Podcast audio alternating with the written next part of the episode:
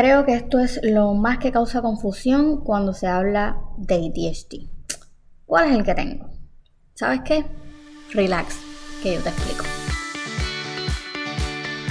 Bienvenida a un nuevo episodio de Mamá hace de todo el podcast. Juliane es quien te habla, lista para una nueva aventura de una mamá emprendedora.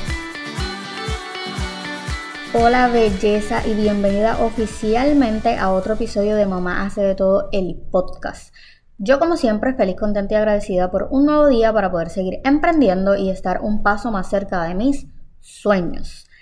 En el episodio de hoy vamos a darle continuidad, continuidad al episodio anterior, así que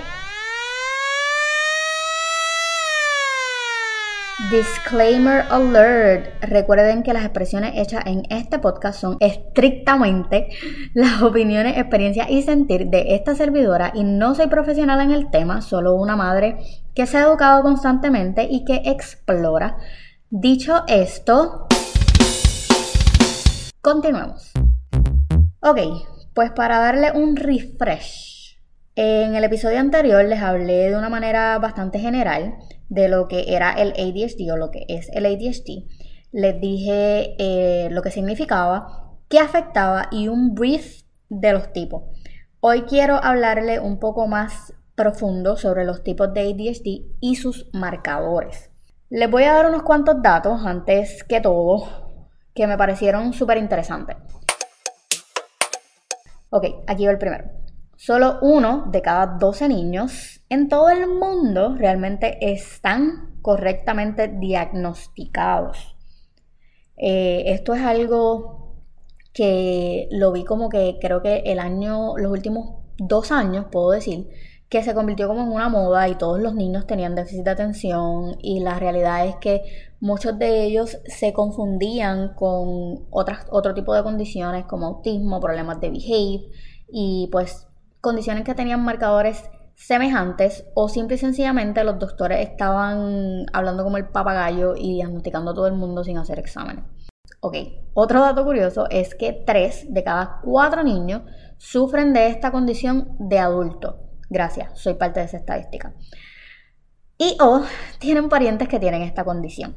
En esto entramos en, en lo de ¿Cuáles serían las posibles causas del ADHD? Una de ellas dice que es por herencia, así que esto pues puede como que adentrarnos un poco más en que quizás sea por, por esa por esa condición, o sea, por el por, por esa teoría, es la palabra, disculpen. La siguiente es, dos de cada tres niños tienen por lo menos una condición concurrente, que de eso pues hablaremos más adelante, eh, maybe en otro episodio. Eh, otra es, y creo que esta es pues como que la más curiosa de todas, y es que tres veces, es tres veces más frecuente que el ADHD se encuentre en niños, en varones masculinos. Nayeli rompió con todas estas estadísticas porque también se supone que el ADHD tipo 3 es raro en niñas y es justo el que ella tiene. Bueno, ahora sí, vamos a hablar de los tipos. Pero primero lo primero, lo que confunde a mucha gente, para empezar, eh, es esa falsa creencia que los niños por tener esta condición tienen que estar corriendo por todos lados y que pues son, bueno, no quiero decir esa palabra, no son inteligentes y están completamente equivocados. La realidad es que eso es solo un marcador bueno, el primero que dije de estar corriendo por todos lados, es solo un marcador del ADHD, porque el ADHD tiene muchísimos más. Empecemos por hablar de los tipos, creo que es algo súper sencillo, que no te va a enredar mucho. Tipo 1. Este es el que más difícil se hace de detectar. ¿Por qué? Porque los marcadores son más en el cerebro, no se, no se eh, muestran como que afuera y es bastante difícil de que un niño sepa eh, identificar qué realmente es lo que está pasando en su cerebro. Eso es un poquito más complicado. Y es el que más común se hace en niñas. Y por esto es que es más difícil de detectar, porque como nosotras nos desarrollamos mucho más rápido que los varones, los síntomas se minimizan, pero cuando comienza la adolescencia, los síntomas que se externalizan en el área social, que pues tienden a volverse una de dos, o muy retraídas o demasiado muy sociables. eh, pues ahí es cuando pues, se, se nota mucho más. Eh, este marcador, o sea, los marcadores dentro, perdón, de este tipo, pues es que los niños tienen pobre manejo del tiempo, no se concentran con facilidad, no ponen atención a los detalles, todo lo que tiene que ver con estructura se les dificulta, como por ejemplo completar tareas, pierden cosas. Por el amor de Dios, mi hija el año pasado, te lo juro que yo le compré más de 100 lápices y todos los días le tenía que dar un lápiz yo, un lápiz una de las maestras de la escuela y un lápiz la maestra de Ryan. Todos los días. Porque todos los días ella botaba los lápices. Organizarse es algo que no va con ellos y mantenerse organizado es muchísimo más difícil. También el mantener la concentración y recordar y o seguir instrucciones. O sea, literal yo le puedo decir a Nayeli en este momento, Nayeli por favor, vete y ponle un pat a Vela. Nayeli fue directamente a donde están los pads y sabes que así mismo como llegó ahí, dio la vuelta y volvió y viró y fue y se sentó al mole. Nayeli, ¿qué yo te mandé a hacer? Y te mira con una cara de que, ¿qué pasa? Increíble. Pero es algo que es parte de, de sus marcadores. Pero, asimismo como tienen debilidades, y hago comillas en el aire, porque realmente pues no son debilidades, son retos sociales de vida y aprendizaje quiero verlo de esa manera y espero que tú también lo hagas. Eh, también tienen mucha fortaleza. Los niños que tienen ADHD tipo 1 son niños que son súper creativos, demasiado creativos. Eh, por regla general son muy inteligentes, son buenos resolviendo problemas y son bien determinados. Así que pues no todo es malo. El ADHD tipo 2 que es el imperativo impulsivo y pues es el como que el que se generaliza porque es el que todo el mundo cuando ve un niño, un niño imperactivo dice, ay, ese niño tiene déficit de atención. Pero no, pues este no tiene problemas de inatención como el primero. Pues son esos, como les dije, que la gente dice, dan un chancletazo. A mí también me lo dijeron.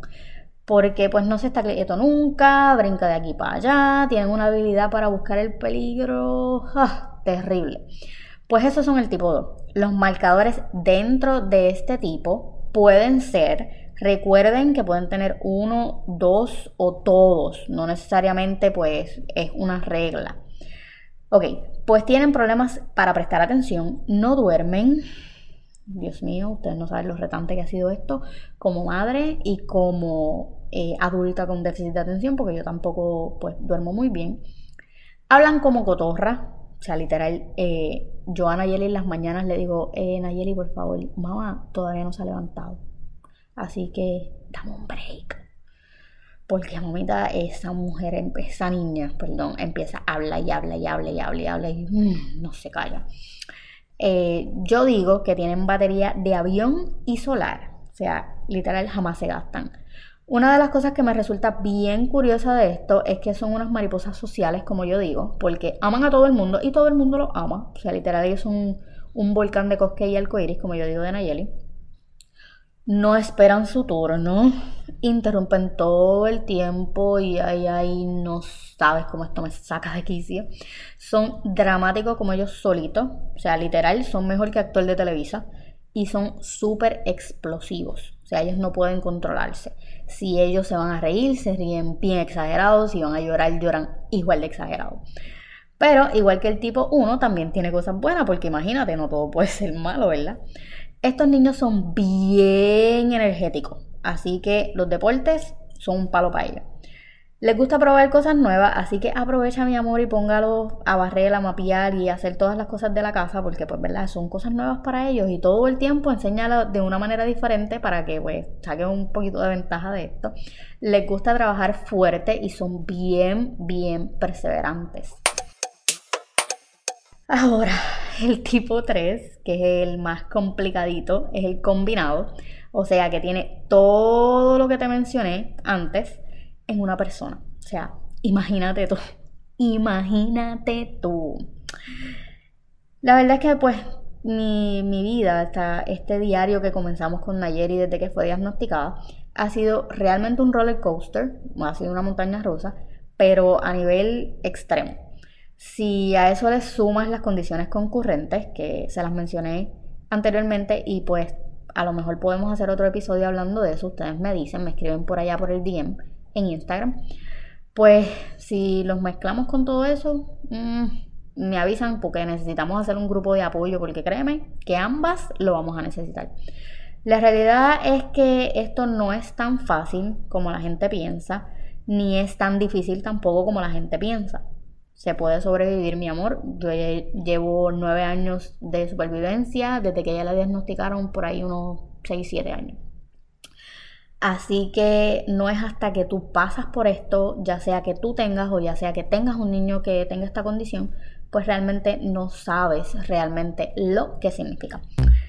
Creo que hoy hablé de más o más de lo normal, así que si estás comenzando o ya sabes, ya, ya tienes eh, un diagnóstico de esto, no dudes en seguirme en mis redes sociales, te las voy a dejar en las notas del programa, me escribes en confianza que siempre estoy disponible para ayudar.